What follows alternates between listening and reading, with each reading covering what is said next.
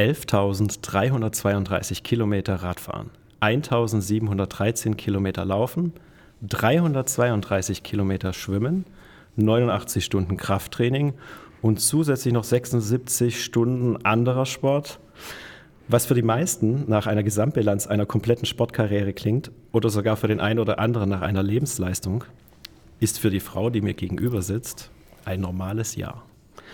Wer diese starke Frau und ihr wichtigstes Teammitglied ist, erfahrt ihr gleich in unserer heutigen Ausgabe von Warm-Upper.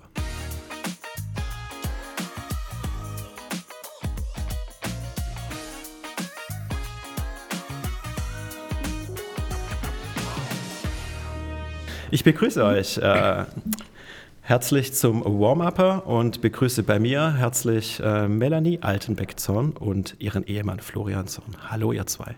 Hallo. Hi. Äh, heute ein anderes Format. Also es geht heute nicht äh, um ein explizites Thema, sondern wir haben heute zwei Gäste eingeladen für ein Interview.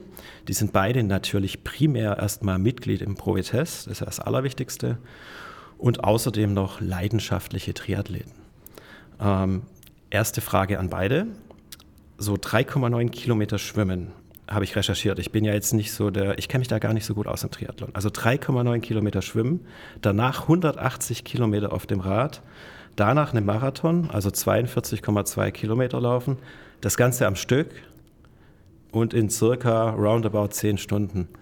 Warum? Die Frage stelle ich mir tatsächlich auch manchmal. Vor allem währenddessen. Aber äh, ich muss erst mal kurz äh, dich ein kleines bisschen berichtigen. Es sind oh, oh. 3,8 Kilometer Schwimmen. Okay, ich habe einfach 100 Kilometer draufgepackt, dass es beeindruckender wirkt. Sorry. Okay. Ähm, also die Frage, warum, ist natürlich ein Stück weit an euch beide gerichtet und mit dem Ziel, ähm, wie kommt ihr denn dazu, das zu machen. Ihr müsst da ja irgendwie eine Motivation für haben, ein Feuer, das da irgendwann entfacht wurde. Erzähl doch mal. Oder Melanie, fang du vielleicht mal an. Erzähl mal, wie kam es dazu, dass dir so etwas Spaß macht? Mm, also, wo fange ich an? Ähm, es hat eigentlich, also Ausdauersport ist schon immer mein Thema gewesen.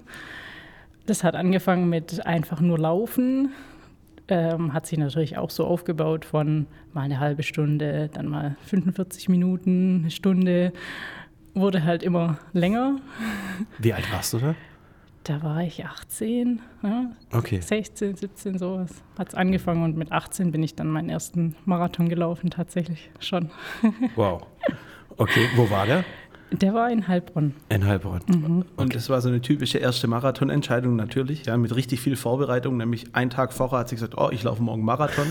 Und dann sind wir morgens nach Heilbronn gefahren und sie ist in den ersten Marathon gelaufen und hat die Altersklasse gewonnen. Ja. Okay, das motiviert dann wahrscheinlich schon auch direkt, vielleicht dran zu bleiben. Tatsächlich, ja. Und vom Marathon zum Triathlon, wie kann man diesen Schritt erklären? Ähm, das war tatsächlich eine Idee von ähm, einer Freundin. Die hat ähm, in, in der Zeitung quasi einen, einen Bericht gesehen, wo jemand ähm, Rookies auf ihren ersten Triathlon vorbereitet und ähm, hat mich gefragt, ob wir da mitmachen. Ich habe halt gedacht, na gut, laufen kann ich. Radfahren geht bestimmt auch irgendwie.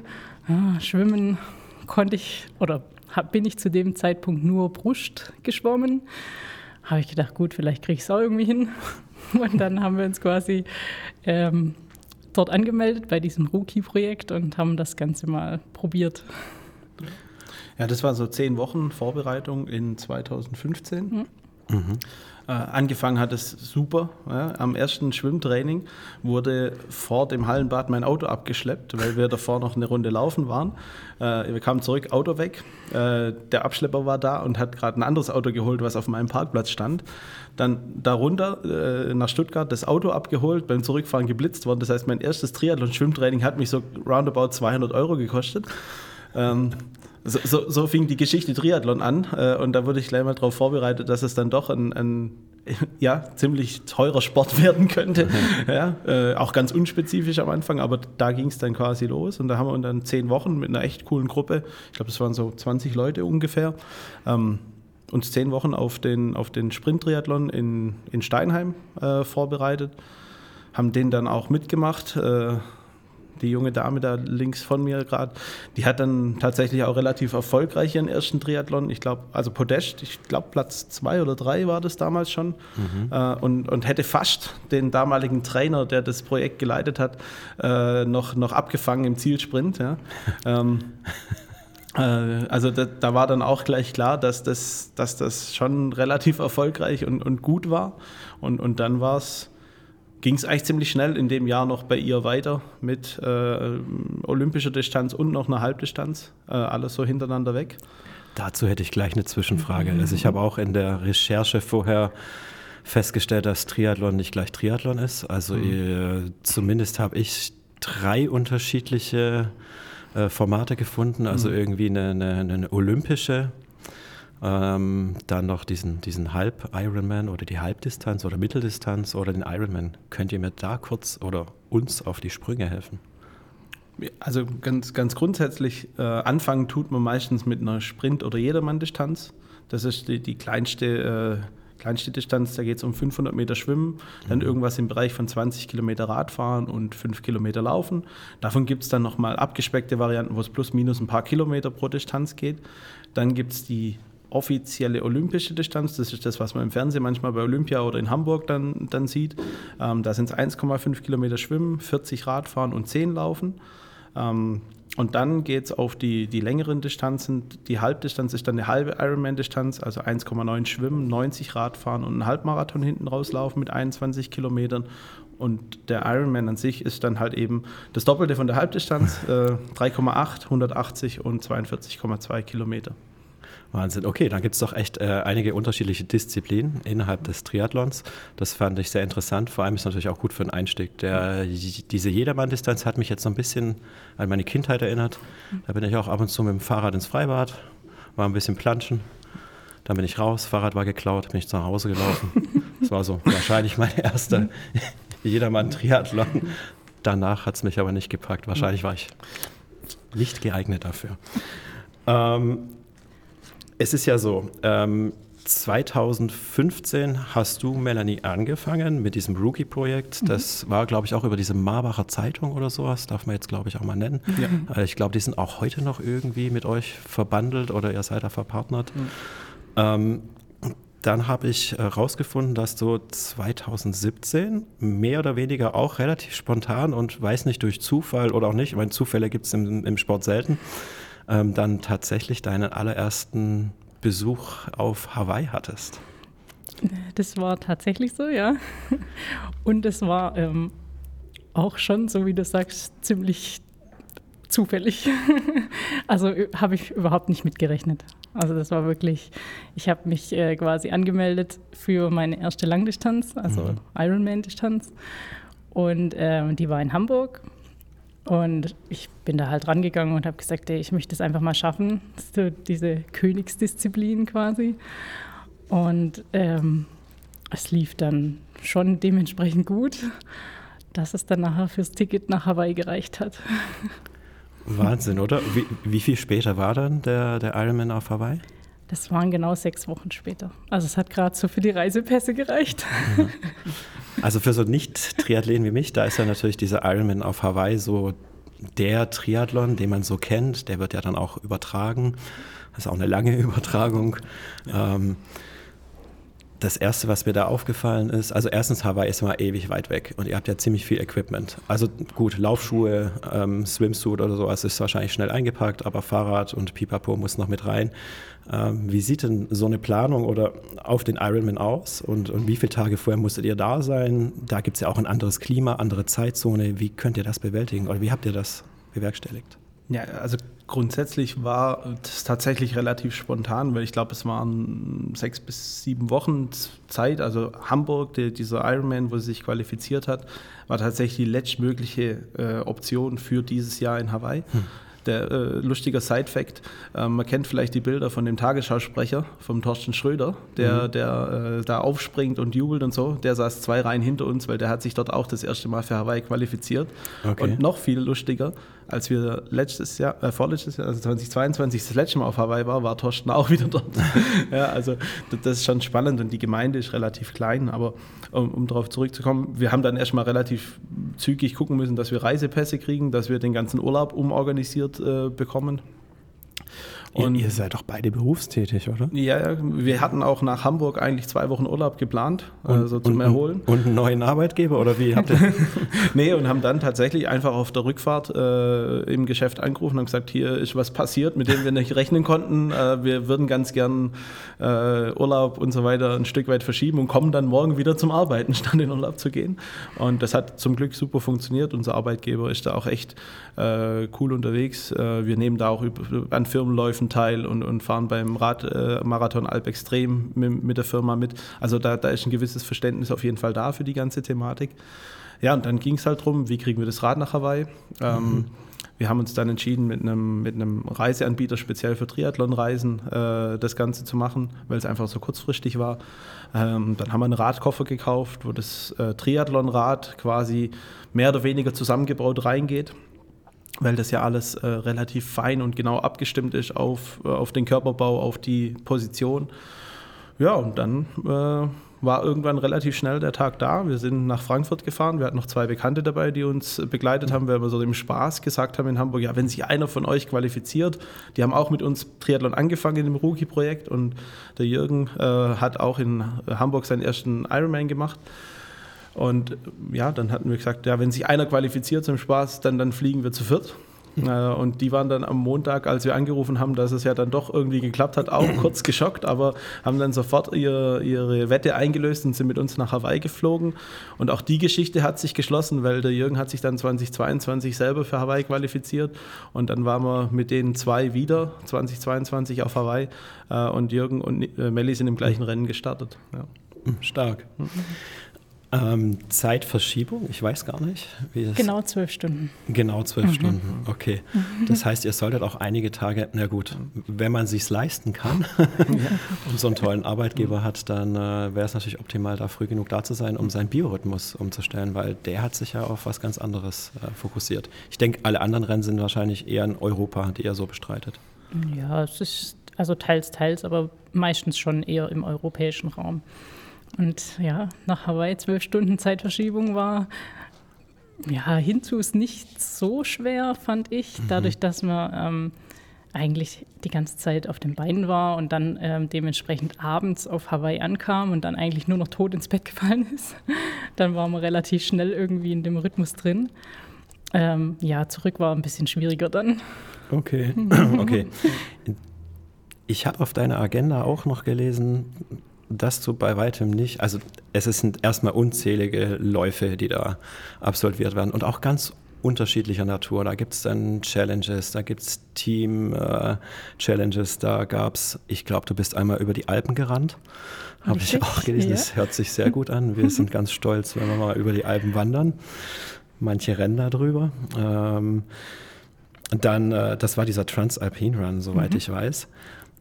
Und da ist mir in der Recherche bewusst geworden, Melanie, ich habe das Gefühl, und ähm, so kenne ich dich auch hier im Studio, so kenne ich euch beide, ähm, ihr habt da einfach eine Begeisterung, also eine Passion für so einen Sport, weil da habe ich nachgelesen, dass du irgendwie, deine Teampartnerin konnte, glaube ich, am letzten Tag nicht mehr, dann gibt es da ja auch eine Einzelwertung und ich glaube, du wusstest gar nicht, welchen Platz du belegt hast und hast danach auch gepostet, dass irgendwie ein Traum für dich in Erfüllung gegangen ist. Du bist über die Alpen gerannt. Also das, das beeindruckt mich sehr, ähm, finde ich auch super.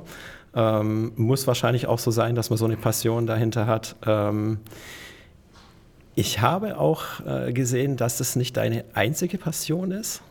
Also neben, neben dem Triathlon sieht man dich auch sehr häufig in Posts auf Gardeveranstaltungen.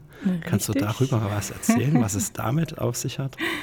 Ähm, ja, ich bin quasi schon seit 24 mhm. Jahren im Fasching tätig. Mhm. Also ähm, war bis letztes Jahr ähm, auch aktive Tänzerin, habe jetzt aber meine Karriere als Tänzerin beendet.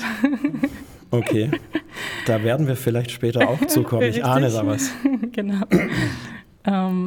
ähm, ja, aber ich, ähm, und, also ich bin da tätig in der, ähm, auch im Jugendbereich. Also ich trainiere da äh, die Juniorengarde. Das ist eine Gruppe zwischen, äh, von Mädels zwischen 10 bis 14 Jahre.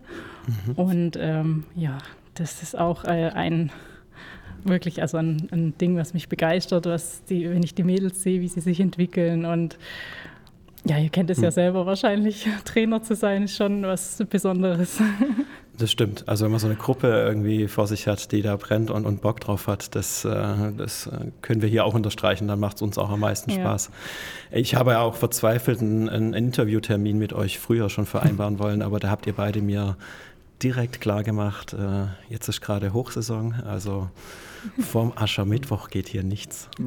Ja. Ähm, vielleicht jetzt kein so schöner Übergang, aber ich glaube, mich erinnern zu können, dass du ähm, zumindest in deiner Karriere auch es mit Verletzungen zu tun hattest. Auch mit einer, mit einer schon ordentlichen Verletzung und die hast du dir, glaube ich, gerade beim Gardetanzen ähm, zugesetzt. Ja, leider. Wie ist das denn passiert? Ähm, ja, ich ähm, würde jetzt sagen, ich bin halt einfach zu alt dafür. 34, ne? Richtig. Okay. Ähm, das baut mich jetzt sehr auf. Ja, gut, es war ein bisschen ungünstig. Ich hatte mich halt eigentlich schon dafür entschlossen, aufzuhören, weil man eben in diesem Sport mit 34 schon alt ist. Okay. Also gefühlt zehn Jahre älter als alle, alle anderen, die mit ihr getanzt haben. Richtig. Mhm. Und ähm, dann war das so, so, wie das Schicksal das möchte. Ähm, eigentlich 24 Jahre lang verletzungsfrei getanzt. Mhm. Und dann beim letzten Auftritt am Rosenmontag Sprungspagat und zack, Knie kaputt. Sprung, Sprungspagat. Also hier sitzt einer still neben mir, der Nils, aber ich, Nils, was würde uns beiden passieren, wenn wir einen Sprungspagat probieren? Ich also ich wäre in der Notaufnahme direkt. Ich kann nicht mal das Wort buchstabieren, ja. so fremd ist mir das. Wahnsinn. Naja, also jetzt lachen wir darüber, das ist jetzt, glaube ich, ein starkes Jahr her, mhm. oder? Glaube Ziemlich genau ein Jahr. Ja. Und ähm, als, als so sportbegeisterter Mensch, der eigentlich es gewohnt ist, jeden Tag was zu machen, von 100 auf 0 abzubremsen, ist im Nachhinein sagen alle auch eine wichtige Lektion, aber in dem Moment wahrscheinlich furchtbar. Oh ja. ähm, muss aber auch dazu sagen, auch hier habe ich euch gesehen und habe auch dich gesehen kurz danach und du hast einfach immer ein Lachen im Gesicht.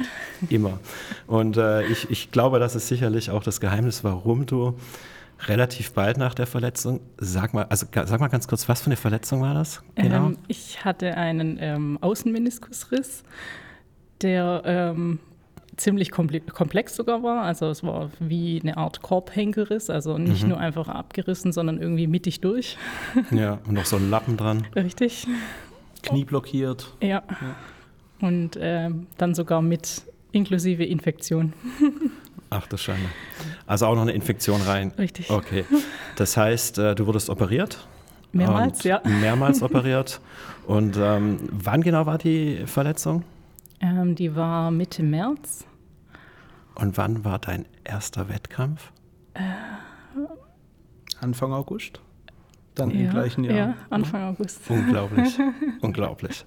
Ich glaube sogar, du hast dir das fest als Ziel vorgenommen oder ihr habt euch das als Ziel vorgenommen und äh, du hast es einfach erreicht. Ne? Ich habe dann auch tolle Bilder gesehen aus Schweden, mhm. äh, wo er in Lahti oder wie spricht man das aus? Finnland. Lahti ist in Finnland.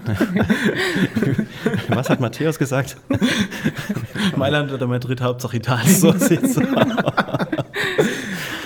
Also in Norwegen war es doch sicherlich. War super da in den Fjorden. Nein, aber auch da habe ich gesehen, also ihr habt ihr wart wegen dem Ironman da, mhm, habt aber ja. noch, noch ein bisschen ähm, Urlaub drangehängt. Und ähm, ja, ist auch immer schön zu sehen, dass ihr zwei als Team fungiert. Und dann möchte ich auch kurz zum Florian äh, wechseln. Also du hast vorher kurz erwähnt, dieses Rookie-Projekt, mhm. äh, da hat ja Melanie dann gestartet mit, mit dem Triathlon. Hast du dann auch quasi genau ja im Rahmen dieses genau. Projekts auch mit dem Triathlon begonnen, weil der genau. Florian ist nicht nur Ehemann und Supporter und ich weiß gar nicht was alles, das werde ich vielleicht noch erfahren, sondern Fahrer. So, Fahrer. ja. ja. Man muss mal gucken, wo er halt parkt. Genau. Aber Ähm, du bist auch Triathlet.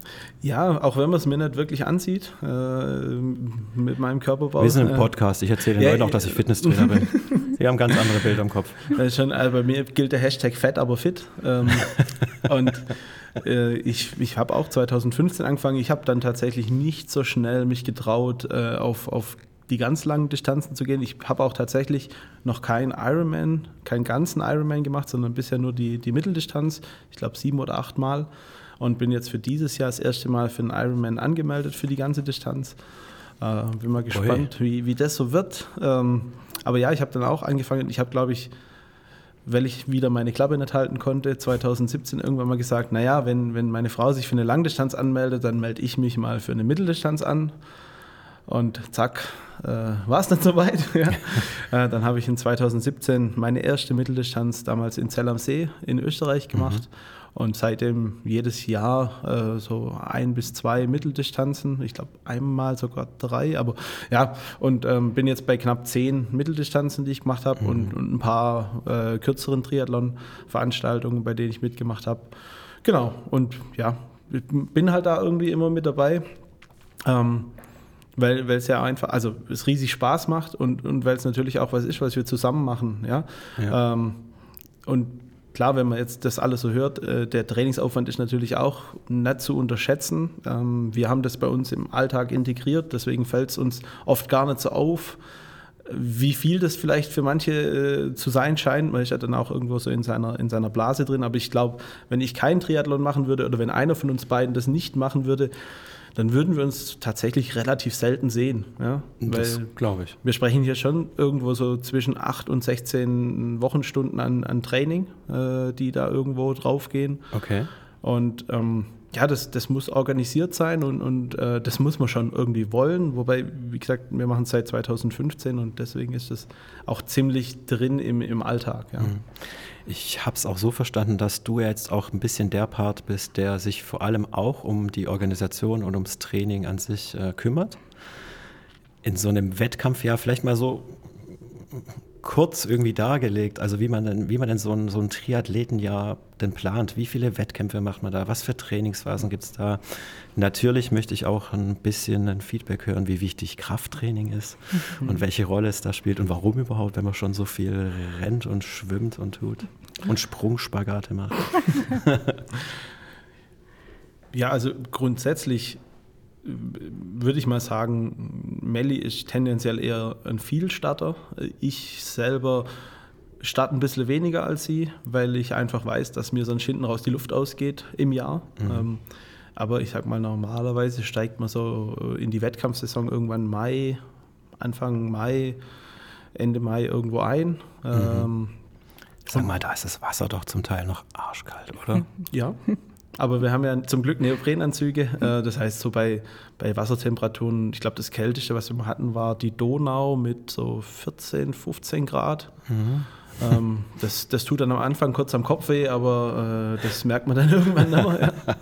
Ja. Ähm, ja, und Training, Training ist eigentlich das ganze Jahr. Also äh, natürlich ist das ein Stück weit übers Jahr aufgebaut, aber man fängt irgendwann so wenn die Saison, also so eine Saison geht dann im Normalfall irgendwann bis September, Oktober. Dann nimmt man so, so einen Monat vielleicht mal ein bisschen raus, äh, macht so ein bisschen fit for fun. Mhm. Ähm, und dann steigt man im Grunde wieder ein. Und da ist, glaube ich, auch gerade in dem Einstieg, dass dieses, diese Kraftkomponente und, und nicht nur Kraft, Stabilität und, und Flexibilität, was, was, man, was man wirklich einbauen muss. Da ähm, redest du uns aus dem Herzen. weil, Nicht weil, nur Kraft, auch Flexibilität, ja, Stabilität. Ja. Habe ich lang vernachlässigt und, und ich sage immer dehnbar wie ein Amboss, aber äh, das, das hilft schon echt viel, vor allem wenn man so wie ich auch äh, langsam älter wird. ja? Mhm. Ähm, und, und dann, ähm, dann hilft es wirklich bei der Prävention, weil, weil man ja schon immer relativ einseitig auf die Strukturen einwirkt. Ja? Genau. Und dann, ja, mein, dann geht es halt los im Winter, viel Indoor, ähm, im Keller, ja. Mhm. Auf der Rolle? Auf der mhm. Rolle. Äh, dann auch mal hier im Studio auf dem Laufband. Mhm. Ähm, genau. Und ja, dann viel auch im Schwimmbad, klar, äh, da Kacheln zählen. Ja. Ähm, am Anfang eher, eher locker äh, und so ein bisschen Grundlage aufbauen. Dann kommt irgendwann so die erste Überprüfung, wie man gerade da steht. Da, da, fährt man dann Leistungstests oder sowas. Mhm. Und darauf aufbauend fangen dann so Intervalltrainings an.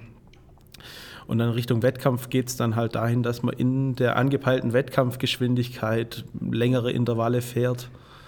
Ja, und, und so baut sich in den Stufen das, das also im Fachjargon Base Build Peak Phase. Mhm. Äh, also erstmal eine Basis legen, dann quasi den Motor groß machen und dann äh, peaken im Sinn von die, die maximal mögliche Leistung rausholen. Ja, genau.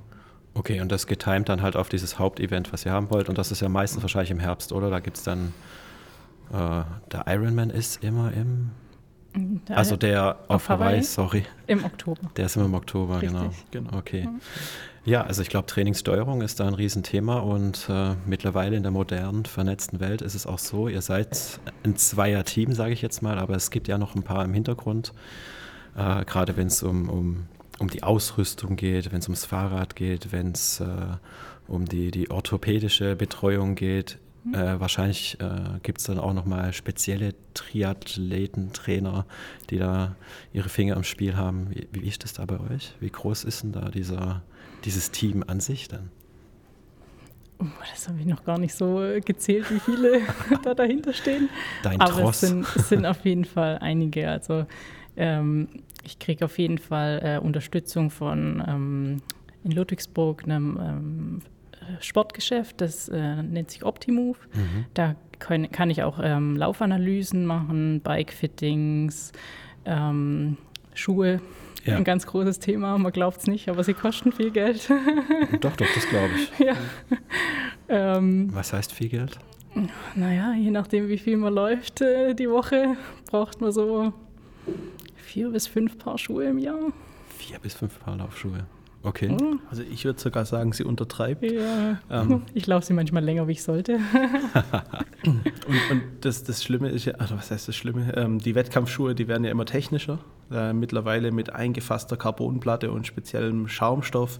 Und da kostet so ein paar, paar Wettkampfschuhe dann auch gern mal zwischen 250 und 500 Euro. Also der teuerste Schuh, für den muss man sich aber auch bewerben. Der ist zum zurzeit von der Weltrekordschuh im Marathon, der kostet 500 Euro tatsächlich. Wow. Ähm, okay. Und, und die sind dann halt auch tatsächlich so speziell, dass man die nicht arg viel länger als, ich sag jetzt mal, 200 Kilometer laufen kann, bevor die ihren Vorteil verlieren. Ja? Okay. Und dann kostet halt ein Kilometer mal schnell einen Euro. Ja? Okay. Wie so, so ein zigtausend Euro teurer Formel 1 äh, Reifen. Quasi. So für ein Rennen gut, optimal und danach äh, aber eigentlich nicht mehr. Und das Fahrrad, was, was kostet das, wenn ich fragen darf? Das wird wahrscheinlich der größere Posten sein, ne? Das braucht man zum Glück nicht so häufig. Ja, ja.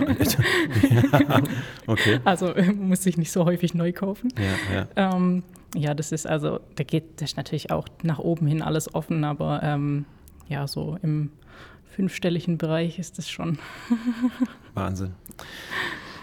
Da also kommt für, ja, ja un, unter, also ich sag mal so, das kommt ja auch immer ein bisschen auf die Ambition drauf an, ja. wenn man da einsteigen will äh, als, als Rookie, ja. Äh, dann reicht ein ganz ein, also da sind Leute mit einem, äh, in Marbach sind Leute oder in Steinheim sind Leute mit einem mit einem Feschbockkorb vorne dran mitgefahren. Ja. Okay. Ähm, ich sag mal, ein, ein, ordentliches Rennrad, mit dem man wirklich viel Spaß haben kann, mhm. da liegt man heutzutage irgendwo so bei, bei 2000 Euro plus minus. Ja. Okay. Ich sag mal, irgendwo im Bereich zwischen, zwischen 2000 und, und 3500 Euro ist dann auch die Grenze, wo man die, die Euros mehr als Normalsterblicher, also so wie wir auch, nicht mehr wirklich merkt.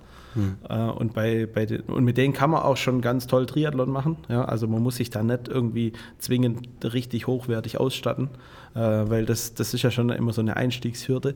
Ähm, aber wenn man das dann so wie wir äh, jetzt seit fast zehn Jahren macht und, und dann auch irgendwann mit gewissen Ambitionen, vielleicht also nur sich selber gegenüber, ja, ja.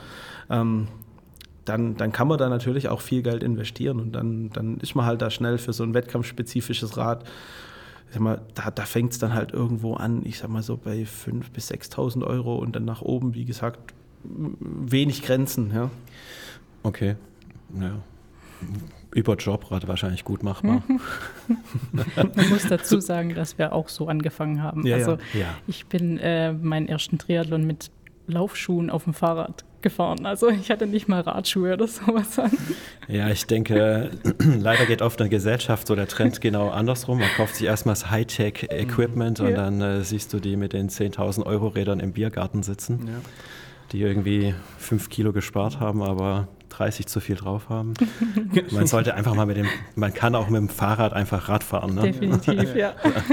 Das ist äh, sehr gut da kommt mir natürlich dann auch direkt als nächstes die Frage, ihr müsst es ja auch irgendwie alles finanzieren. Also ich denke, es gibt sicherlich den einen oder anderen, der im Triathlon auch gut Geld verdient, aber die kannst du wahrscheinlich weltweit auch an der Hand abzählen.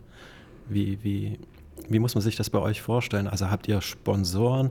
Ist das ein Draufzahlgeschäft oder, oder von leben kann man wahrscheinlich nicht? Nee, also von Leben, wie du sagst, können nur so ein paar an einer Hand abgezählt.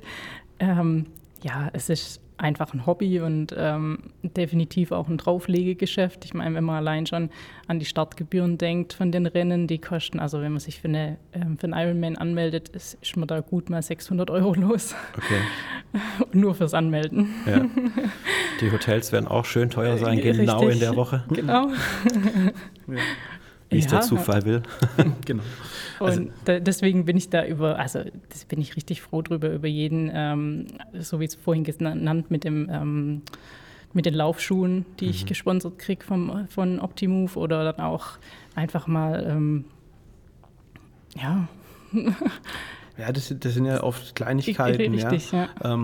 Wenn man, wenn man dann mal irgendwo äh, auch, auch wie, wie das ja hier war, wo wir am Anfang ja. für, für Hawaii angefragt hatten und gesagt haben, hier, wir würden ganz gern äh, mal für Hawaii mit, mit äh, Hitzetraining äh, gucken, ob das funktioniert, mit, mit äh, trainieren und danach direkt noch eine halbe Stunde in die Sauna gehen. So, das war ja auch so der, der, der, der erste, das erste Telefonat mit Nils und ich glaube, er hat gleich irgendwie verstanden, dass da zwei komische Menschen am, am Telefon dran sind, äh, die, die komische Sachen vorhaben. Ähm, ist das so jetzt? Da muss ich mich kurz einschalten. Ja. Eigentlich bin ich heute nur für Audio verantwortlich, aber das war wirklich der Wahnsinn. Das war ja während Corona noch. Mhm. Ja. Also da war ja Corona wirklich noch im Gange und wir hatten schon Probleme, dürfen wir die Sauna noch betreiben oder nicht. Und dann kommen da zwei, wollen einen Ironman auf Hawaii machen. Ich denke mir schon mal, was wollen die von uns? Und dann sagen sie, ja, sie gehen ganz normal hier aufs Fahrrad und danach in die Sauna. Und ich denke mir, wie verrückt kann man sein? also genauso war es. Und das würde mich jetzt tatsächlich interessieren. Hat das im Nachhinein was gebracht? Also ich würde sagen, ja. Ähm, also ja, es war wirklich so, ich durfte ja dann auch nichts trinken und so während dieser, also Oha. während dieser 30 Minuten in der Sauna. Also es war wirklich äh, Hardcore erst. Mhm. Ähm, in, du warst 30 Minuten mhm. in unserer finnischen Sauna. Mhm. Also ich sollte erst 90 Grad. Um ziemlich kurz. hartes äh, Programm auf dem Laufband laufen und dann äh, ohne jegliches Trinken oder sonstiges direkt in die Sauna. 30 Minuten. Das ist äh, also nicht gleich am Anfang 30 Minuten, Nein, sondern gesteigert, gesteigert, über die Zeit. Ja. Das waren am Anfang, glaube ich, 10 und dann so in Schritten. Ja. Ja. Aber es ist halt wirklich, also das Klima auf Hawaii ist halt, ja, damit muss man zurechtkommen und das war schon wirklich eine gute Vorbereitung. Also auch wenn, also ich, ich weiß jetzt nicht, ob es körperlich so viel gebracht hat, aber es war auf jeden mhm. Fall mental, hat es richtig viel gebracht. Es waren, glaube ich, acht Wochen, die du damals äh, ungefähr trainiert hast, gell, ja. bei Vorbereitung. Okay. Aber es ist auch eine gute Message an unsere anderen Mitgliedern. Also eine halbe Stunde in die Sauna und so einen Ruheraum. Bitte nicht nachmachen, wirklich. Also vorher aufs Laufband, dann könnt ihr euch den Hawaii-Urlaub sparen. ist wie auf Hawaii bei uns. Ja, ich, ich glaube, was man nicht unerwähnt lassen darf, ist, ähm, Melli hat 2017 den, die Vorbereitung noch, noch in Eigenregie gemacht. Ähm, und seit 2018 äh, hat sie jetzt äh, im, im Horst Streichel, das ist ein ehemaliger Triathlon-Profi, mhm. äh, einen, einen, Trainer, der wirklich durch das, wie, wie er sie trainiert hat, das funktioniert online über eine Plattform, wo wir quasi wöchentlich Trainingspläne reingestellt kriegen. Ich habe jetzt auch seit diesem Jahr bin ich auch da mit, mit in der Betreuung drin, weil ich mich für meine erste Langdistanz so halb professionell einmal vorbereiten möchte. Ähm, und das ist, glaube ich, auch ein ganz großer Faktor, weil ähm, man kann da relativ viel natürlich sich anlesen und, und, machen und tun, aber wenn man jemand hat, der tatsächlich selber Profi war und, und der einen da unter die Fittiche nimmt und, und genau weiß, wann was gut ist und wo man sich dann auch über die Jahre jetzt wirklich gut eingegruft hat und, und wo, wo wirklich jedes Mal auf den Punkt passt mit der Vorbereitung. Ähm, ich glaube, das ist ein ganz, ganz wichtiger Baustein. Ja. Definitiv. Also ich denke mal, bei so einer extremen sportlichen Belastung ist es ja auch so, dass man da jetzt nicht mit Pauschalplänen arbeiten kann, sondern wirklich interindividuell arbeitet. Ist bei uns ähnlich. Wir fangen ja relativ pauschal erstmal mit den Konzepten ein hier zum Einsteigen.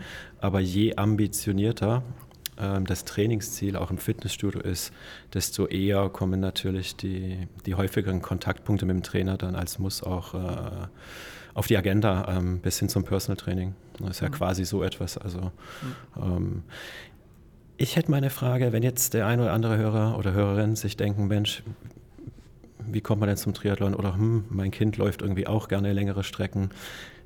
Es gibt ja jetzt nicht so den, die Triathlon-Abteilung in jedem Verein, in jedem mhm. Sportverein. An wen wendet man sich denn da? Also gerade hier so in der Umgebung Leonberg oder so, an wen kann man sich denn da wenden? Also wie kann man denn da das mal ausprobieren, vielleicht auch angeleitet? Gibt es da überhaupt Möglichkeiten? Ja, also gibt es definitiv. Es gibt ein paar äh, Vereine. Ähm, ich weiß, dass die Wasserfreunde äh, Leonberg eine Triathlon-Abteilung haben. Ähm, dann gibt es natürlich äh, in Ludwigsburg den SV Ludwigsburg, mhm. Äh, wo auch viele bekannte äh, von uns trainieren. Es gibt das Team Silla Hopp, äh, in, die halt eben auch als Veranstalter von dem MZ-Triathlon Mitveranstalter da tätig sind. Ähm, es gibt auch hier noch äh, das Leo Logistics Team, die trainieren, glaube ich, da äh, oben irgendwo in Althengstedt. Ähm, okay. Also da gibt es ein paar, in Sindelfing gibt es auch einen Triathlon-Verein äh, oder eine Triathlon-Abteilung. Ähm, aber ganz prinzipiell kann, kann und muss man schon sagen, Triathlon ist so ein Stück weit ein Sport für Individualisten. Also zumindest auf den langen Distanzen gibt es auch keine Verbandsstruktur oder so. Mhm. Die hören bei olympischer Distanz auf. Ja. Ähm, aber klar, wenn, wenn, wenn die Kinder oder so äh, in die Richtung was machen wollen, dann sind hier im Umkreis schon eine Handvoll von Veranstaltungen mit einem Kids-Triathlon, mit so einem Einsteiger-Triathlon und auch eben Vereine, bei denen man sich dann einschreiben kann, bei denen man das mal ausprobieren kann. Okay, das ist ein echt ganz guter Hinweis. Habe ich jetzt auch neu dazugelernt, dass doch mehr Triathlon-Abteilungen gibt, als ich, als ich dachte. War meine Recherche vielleicht nicht ganz so gut. ja, ähm, es, ist, es ist eine Nische. Ja. Es ja. ist definitiv äh, eine Nische. Äh, man selber ist natürlich dann in dieser, in dieser Blase drin und, und hat dann auch ziemlich viele Berührungspunkte. Ähm, aber es ist schon äh, von außen betrachtet, da kennt man halt so äh, Hawaii, ja. ja. Und äh, vielleicht noch Olympia und dann kennt man Jan Frodeno und, und vielleicht noch ein Patrick Lange und dann, dann war es das, ja. Das stimmt. So, ja. Hm. Also was äh, Triathlon und Gardetanz angeht, könnte man sogar im Provetest euch direkt anhauen. klar, klar. Nee, also wir, wir, wir haben äh, immer ein offenes Ohr, das ist natürlich keine, keine Frage. Ja. Ja. Ähm, es gibt auch den ein, das ein oder andere Mitglied, äh, wo man schon mal ins Gespräch kam und die dann auch irgendwo äh, mal einen Triathlon machen wollten oder mhm. sich gerade auf einen vorbereiten. Ich meine, auch das sieht man ja von außen oftmals schon an der Art, was trainiert wird, wenn, wenn die dann auf dem Laufband richtig unterwegs sind oder, oder spezielle Stabi-Übungen machen oder so. Und die meisten Triathleten ergeben sich, äh, erkennt man dann auch an Finisher-T-Shirts, die sie dann so stolz äh, durchs Studio mal tragen oder so. Ja, also da, da gibt es dann schon so, so Marker, Triggerpunkte, wo yeah. man sieht, okay, der könnte, könnte ein Kandidat sein. Gibt es ja. ein T-Shirt. genau. Ähm, 2024 hat ja eben erst angefangen. Ich habe jetzt herausgehört, Florian, du willst auf jeden Fall auch äh, die, die Halb- oder diese Mitteldistanz. Die, die lange sogar. Ja. Die, oh, Entschuldigung, die lange Distanz angehen. Äh, was sind ansonsten eure Ziele sportlich für 24? Ja, erstmal erst auf jeden Fall wieder ähm, mit dem Knie zurechtkommen, ja. Wo bist du da so, wenn man sagen würde, wie weit bist du von 100 Prozent? Ja, also beim Schwimmen und beim Radfahren ist eigentlich ziemlich gut wieder. Mhm. Das Laufen hängt halt noch ein bisschen hinterher, aber eher so im Umfang. Also da bin ich jetzt so bei 10 Kilometer, was ich am Stück laufen kann, vielleicht mal 12, aber mehr habe ich jetzt noch nicht, äh, habe ich mich noch nicht getraut. Da muss ich erst noch ein bisschen Krafttraining machen.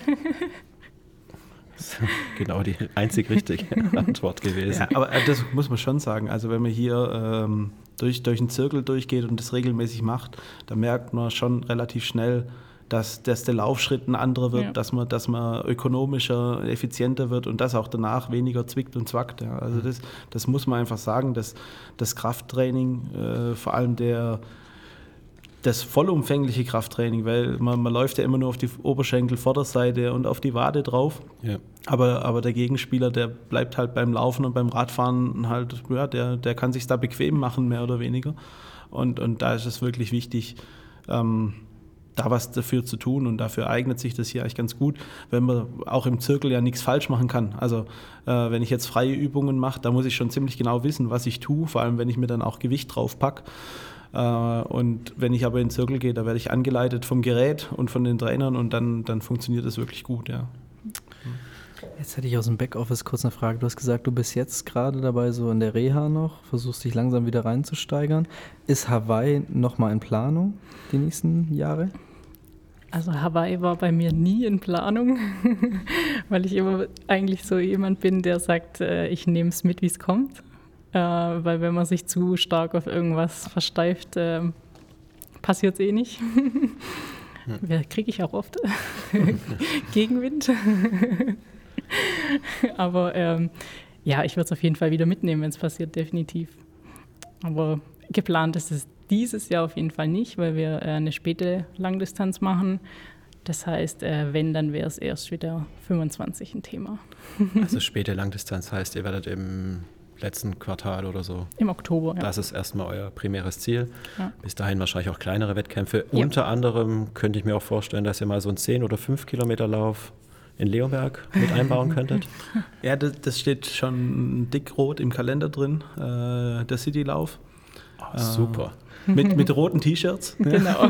mit rot, wunderbar. Genau. Ähm, ja, und da, also das sind natürlich immer so, auch so Leistungsüberprüfungen. Ja? Wenn, wenn, man das, wenn man das macht, dann, dann kann da auch zum Beispiel der Trainer wieder, wieder die neuen Trainingsbereiche daraus ableiten, wenn man dann mal fünf Kilometer oder zehn Kilometer mhm. äh, alles, alles auf der Straße gelassen hat, in Anführungszeichen. Ja?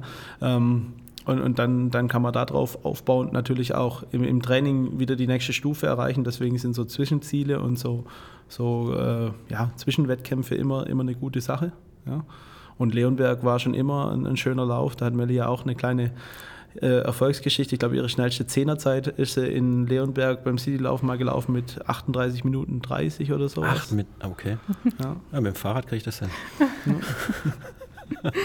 Sauber. Also das war quasi jetzt dann direkt auch die Zusage, das freut mich. Unterzeugen. 8. Juni. 8. Juni in Leonberg Citylauf.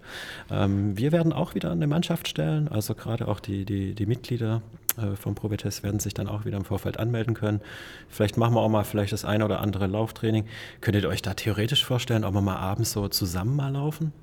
Ja, klar. So mit, mit zwei Triathleten, so für unsere Mitglieder exklusiv. Ich versuche ja gerade. wir, wir hätten sogar vier im Angebot, weil, weil Olli und Marion da bestimmt auch mit am Start wären. Das ist ja, super. Genau. Ihr könnt jetzt alle gar nicht mehr Nein sagen. Das ist ja Thorsten Genie Also, das finde ich jetzt toll. Okay. Ja, da werden wir auf jeden Fall nochmal auf euch zukommen. Das, das würde uns alle freuen. Also, klar. wir haben sehr viele Läufer, auch, äh, auch bei unseren Mitarbeitern. Also, es sind mhm. eigentlich traditionell auch immer einige dabei, die da mitlaufen. Super. Okay, also ich wünsche euch für 2024 auf jeden Fall mal ganz viel Erfolg und Glück, aber ihr strahlt ja und lacht auch immer. Ich kann mir gar nichts anderes vorstellen. Sport macht glücklich. Sport macht glücklich, ja. Diese Endorphine sind ein Wunder. Ich habe jetzt hier noch ein paar Fragen von meinen Kollegen. Also gerade meinen Podcast-Kollegen, der Christian und der, der Nils und der Lukas, die haben auch noch äh, ein paar Fragen mir hinterlassen. Die gehe ich jetzt einfach mal so trocken durch. Mhm. Ähm, und zwar, jetzt muss ich mal schauen auf meine. Ich habe jetzt zu viele Zettel. Ich kann ja mit meiner anfangen, Thorsten, dann kannst du noch kurz sortieren. Kannst du die noch auswendig? Ja, Soll ich sie dir vorlesen? Nee, ich kann die auswendig. Und zwar, also ich beschäftige mich seit letztem Jahr vor allem viel mit Mentaltraining. Und ich kenne so Beispiele von Schwimmerinnen, die versuchen, Ärmelkanal zu schwimmen. Es hat Nebel, sie sehen ihr Ziel nicht, sie erreichen ihr Ziel deswegen nicht und stoppen vielleicht 500 Meter davor, obwohl das minimal ist, weil sie einfach ihr Ziel aus dem Auge verloren haben. Und ich stelle mir diese Szenerie vor, du läufst in Hawaii, trockene Wüste, du siehst nichts. Dein Umfeld hat 30 Grad, die Asphalt wahrscheinlich 60, 70 Grad gefühlt. Du läufst, du läufst und du siehst kein Ziel. Wie hältst du dich da mental an der Stange, dass du sagst, ich ziehe das jetzt durch. Also was geht da bei dir im Kopf ab? Wie ist es vom Mindset? Also dadurch, dass das eine ziemlich lange Zeit ist, die man da unterwegs ist, mhm. ähm, ist das ganz unterschiedlich. Also es gibt Momente, da denkst du dir, oh, jetzt, warum mache ich das überhaupt? Ich kann doch jetzt einfach hier aussteigen, ein Eis essen und die Sonne genießen. ähm, aber ja, gut, die Sportler sind halt ehrgeizig, die machen das nicht. ähm, ja, ich was mir ganz arg immer hilft, ist äh, dieses Ziel zu fokussieren. Also einfach diesen Moment, wo du in, durch die, durchs Ziel läufst und die Menschen jubeln und äh, dein Name wird erwähnt und, und, einfach so diese Momente, das versuche ich mir immer wieder so in den Kopf zu rufen. Und, und sonst zwischendrin macht man sich so Zwischenziele einfach. Ah ja, gut, da vorne, da ist jetzt die nächste Verpflegungsstelle, da gibt es was zum Trinken, man kann sich runterkühlen. Ähm, ja. Also schon so eine Art Kopfkino vom Ende, das bei dir vorgeht. Also gerade Bilder, ja. die du dir ja. vorstellst. Ich hatte auch gerade so richtig Bilder ja. im Kopf. Ne? Also es läuft so kaleidoskopartig. Ist auch so, ja. Und das, das habe ich ein paar Tipps vom Profi abgeleitet für einen Citylauf. Ja. Fünf Kilometer wären für mich schon herausfordernd. Ja, ich habe da auch das Weizenbier schon bildlich vor mir.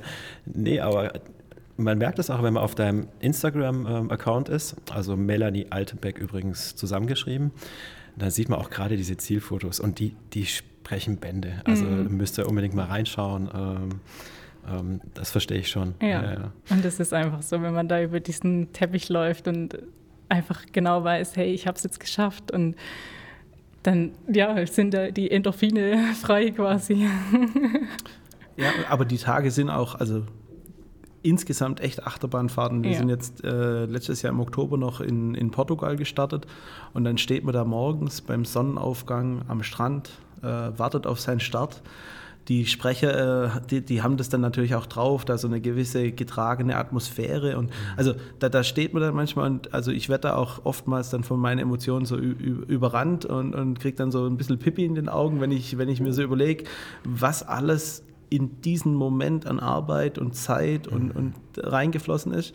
Und, und dann, dann geht es los und man denkt sich erstmal, und, und dann ist das für mich zum Beispiel so, ich schwimme und dann ist Schwimmen vorbei und dann denke ich gar nicht mehr dran, dass ich vorher schon geschwommen bin, sondern dann gehe ich Fahrrad fahren. Ja? Mhm. Und beim Fahrradfahren, da, da hat man sich dann so überlegt, ja, ich möchte gerne mit dem Schnitt oder in der Geschwindigkeit, in der Zeit da durchkommen und dann kann man sich damit alle Viertelstunde was, was zu sich nehmen, weil man muss sich ja ordentlich verpflegen und, und so. Dann baut man sich so irgendwo eine, eine Strategie. Ähm, ich bin dann auch noch so, so, so komisch drauf, dass ich mich manchmal dann so selber im Kopf kommentiere, wie so Sportkommentatoren, wenn es schwer wird. Ja, so.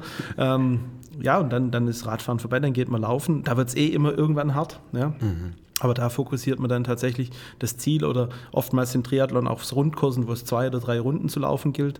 Und dann, dann die erste Runde ist immer leicht. Äh, in der zweiten Runde sagt man sich, hey, Hälfte geschafft. Und in der dritten Runde sagt man sich, ich komme überall nur noch einmal vorbei. Ja?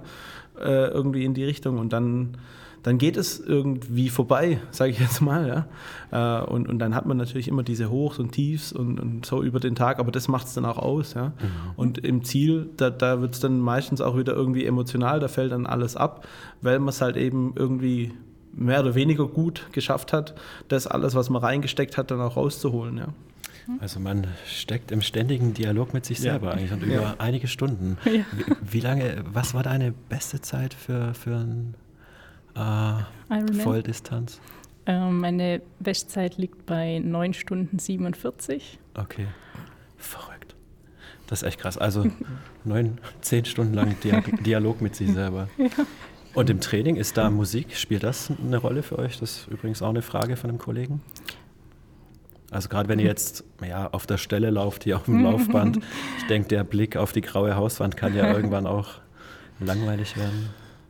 Also bei mir ist es eher weniger ein Thema. Ich bin, also vor allem wenn ich draußen bin, genieße ich eigentlich die, die Umgebung einfach. Also ich, die, die Vögel, wenn sie zwitschern oder keine Ahnung, also sind schon so Dinge, die, die mag ich. Und deswegen bin ich einfach auch gerne in der Natur unterwegs. Mhm. Ähm, auch ein Thema Sicherheit, finde ich, ist da, wird da groß geschrieben, gerade so beim Laufen, wenn dann irgendwo doch mal ein Auto kommt oder so wenn du halt Musik auf den Ohren hast, dann mhm.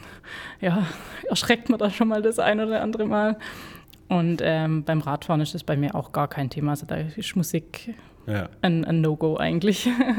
Nur beim Schwimmen wahrscheinlich. Nein.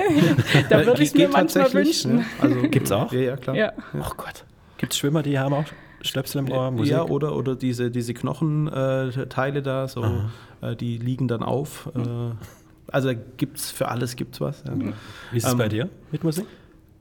Also Musik maximal, wenn wir Indoor-Rad fahren, im Keller ja. bei uns. Ja. Ähm, Wobei da nicht immer nur Musik, da, da ist dann auch mal ein Hörbuch oder, oder der Warm-Upper-Podcast. nee, aber äh, tatsächlich ähm, maximal äh, beim Indoor-Radfahren äh, mit Musik. Ähm, einfach, weil ich irgendwie mich besser fühle, wenn ich die Umgebung dabei wahrnehme, höre, ob alles in Ordnung ist, äh, ob mein Fahrrad komische Geräusche macht oder keine Ahnung was. Also das, das wahrzunehmen, das ist ja auch Teil davon irgendwo so in der Natur. Ich meine, wir fahren dann im Sommer mal vier, fünf, sechs Stunden draußen Rad, ja, und ähm, da, da kommt man an so vielen verschiedenen Stellen vorbei. Wir sind, wir sind in dem einen Corona-Jahr mal von hier über, über Cottbus an die Nordsee nach Cuxhaven hochgeradelt in einer Woche. Hm, ach ja, okay. Ähm, war ja sonst nichts los in nee. dem Jahr. äh, und ähm, ich glaube, das macht einfach ja, man, man, lernt ja bei dem Ganzen auch ganz viel über sich selber. Mhm. Ja? Und das, Problem, oder das Problem nicht, aber das Thema bei Musik ist, die, die kann dich natürlich pushen oder runterziehen oder, oder irgendwie weich oder hart machen. Und äh, wenn man jetzt irgendwie einen Grundlagenlauf laufen will und dann Abtempo-Musik hört oder, oder irgendwelches hartes Rockgeschrabbel, dann dann wird man automatisch schneller und verfehlt den Ziel, das Ziel, den Sinn dieser, dieser Einheit und macht sich eventuell in der, in der Kumulation von allen Trainingseinheiten kaputt, mhm. weil die Musik einen zu stark gepusht hat. Und, deswegen äh, eher wenig. Ja. Dürfte man während dem Wettkampf theoretisch Musik hören oder ist das zum Beispiel auf Hawaii verboten? Es gibt nur einen einzigen Triathlon, wo das beim Laufen erlaubt ist und das ist die Challenge in Rot. Die sind da äh, besonders unterwegs. Ansonsten. Ist da die ist, Natur nicht so schön, oder? nee, die haben da einfach sich das äh, als, als Sonderregelung irgendwo okay. so ausgeguckt. Ähm, aber ansonsten sind, hm. sind alle medialen Unterstützungen während dem Wettkampf verboten. Ja. Ich finde es ganz toll, was du gerade eben gesagt hast, Florian. Und zwar, also so wie ich es rausgehört habe, ihr Musik vielleicht mal, aber eigentlich eher nicht. Und auch mal mit sich selber beschäftigen mhm. und die Natur genießen, die Natur spüren, hören. Äh, ist ja wirklich ein Riesenthema heute. Also Riesenthema heute. Also ich glaube, glaube, jeder selber kann sich damit äh, identifizieren. Jeder selber sucht ja schon. Also Handy-Detox ist plötzlich ein Begriff. Mhm. Ähm, das ist schon was Besonderes, äh, wenn man es mal eine Weile weglegt. also das ist natürlich auch nochmal so ein positiver Seiteneffekt von, von so einer zeitintensiven Sportart. Also ja. finde ich, echt, find ich echt gut. Ähm, welche ist eure Lieblingsdisziplin von diesen drei Disziplinen? Ein kurzes Ranking von euch beiden, von den drei Disziplinen. Äh, also bei mir definitiv Laufen auf 1, mhm. Radfahren auf 2 und Schwimmen auf 3.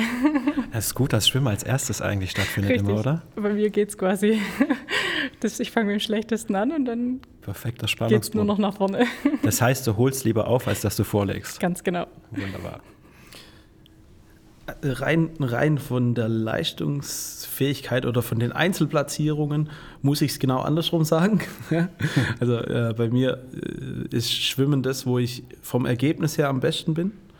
Äh, ich würde sagen, so am meisten Spaß macht mir das Radfahren. Mhm. Ähm, aber, aber Triathlon zeichnet sich ja dadurch aus, dass man alles nicht, nicht so richtig kann. Also nicht so richtig, aber alles ein bisschen. Ja? Und äh, deswegen, so einen richtigen Favorit habe ich eigentlich nicht. Ja? Ähm, ich, ich kann ganz gut schwimmen, das macht mir ziemlich viel Spaß, weil da auch mein etwas erhöhtes Körpergewicht nicht so zum Tragen kommt. Und flache Radstrecken liebe ich, ja, mhm. äh, wenn man dann hier irgendwie äh, 90 Kilometer lang irgendwie über den Asphalt fliegen kann, ja. Und äh, Laufen, ja, ich meine, Laufen ist, hat, hat auch was Meditatives manchmal, ja. Aber äh, von, von der Leistung her dann bei mir Schwimmen, äh, Radfahren und dann Laufen. Also ich werde eher überholt am Ende, wie, wie zu überholen, während sie gerade anders. Also muss man aber dazu sagen, ja, sie schwimmt trotzdem genauso schnell wie ich oder manchmal auch im Wettkampf meistens sogar schneller, weil sie eher so ein Wettkampf. Äh, Athlet ist mhm. und ich hier so ein Trainingsweltmeister. okay, war spannend, genau gegensätzlich. Ah, ihr steht am Start, wahrscheinlich in eurem Schwimmanzug und äh, ganz viele Leute sind da. Der Moderator hat schon eine Stunde lang den Spannungsbogen aufgebaut. Ihr werdet wahrscheinlich vom linken auf den rechten Fuß wechseln, eine gewisse Nervosität. Was sind denn eure Rituale direkt vor Beginn von einem Triathlon? Oder gibt es da überhaupt Rituale? Oder seid ihr da eh schon im Tunnel? Das ist eine gute Frage. Da darfst du anfangen, wenn du was weißt.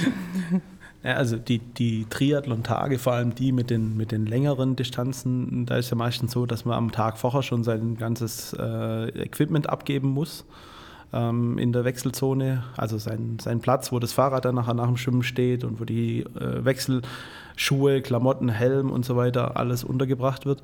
Das heißt, der, der Tag fängt dann relativ früh an, indem er nochmal zum Fahrrad geht, äh, schaut, ob noch überall Luft drin ist, ob die Schaltung noch funktioniert.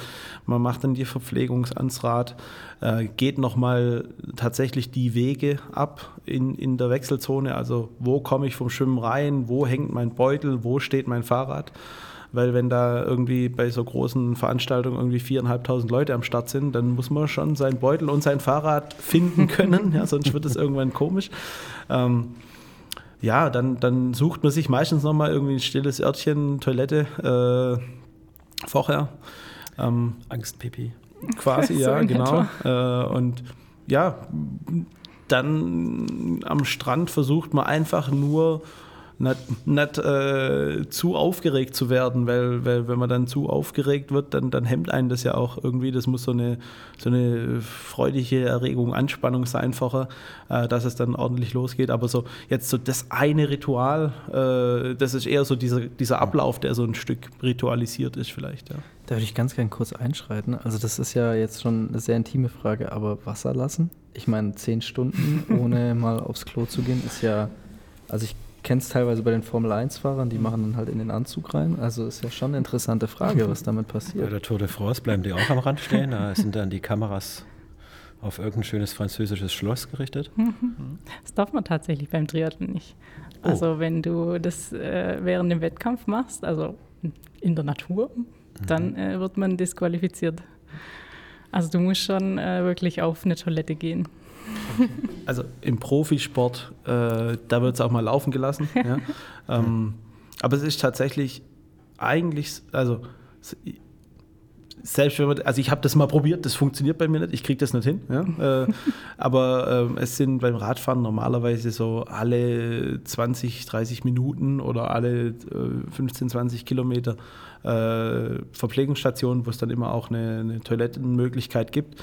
Bei mir ist es tatsächlich meistens so, dass ich äh, nach dem Radfahren einmal abbiege, ja? also in der Wechselzone, in der Wechselzone dann. Ähm, und dann ist das meistens auch okay, weil tatsächlich ist es ja so, dass man relativ viel schwitzt und dann gar nicht so wirklich äh, den Drang hat, auf Toilette zu gehen. Ja. Mhm. Also ich muss sagen, es geht auch tatsächlich zehn Stunden ohne. Also, bei mir nicht. okay, damit habe ich auch schon alle Fragen abgearbeitet von meinen Kollegen. Und ähm, jetzt weiß ich gar nicht, Nils, wie lange geht das Interview schon? Wir sind jetzt fast genau bei einer Stunde, also perfekt. Ach, du Schande. Okay, also an alle Hörer, die jetzt noch dran sind, vielen Dank fürs Zuhören. Melanie, Florian, vielen Dank, dass ihr heute da wart. Ich finde es mega spannend. Ich habe noch 180 mehr Fragen eigentlich. ähm, die machen wir beim nächsten Mal. Die machen wir beim nächsten Mal. Vielen Dank, dass ihr da wart bleibt wie ihr seid. Ich wünsche euch viel Glück für 2024, für alle beruflichen, sportlichen und privaten Ziele, die ihr euch gesteckt habt. Und bedanke mich auch bei den Hörern, verabschiede mich und äh, ja, bleibt sportlich und bis zum nächsten Mal. Ciao. Ciao.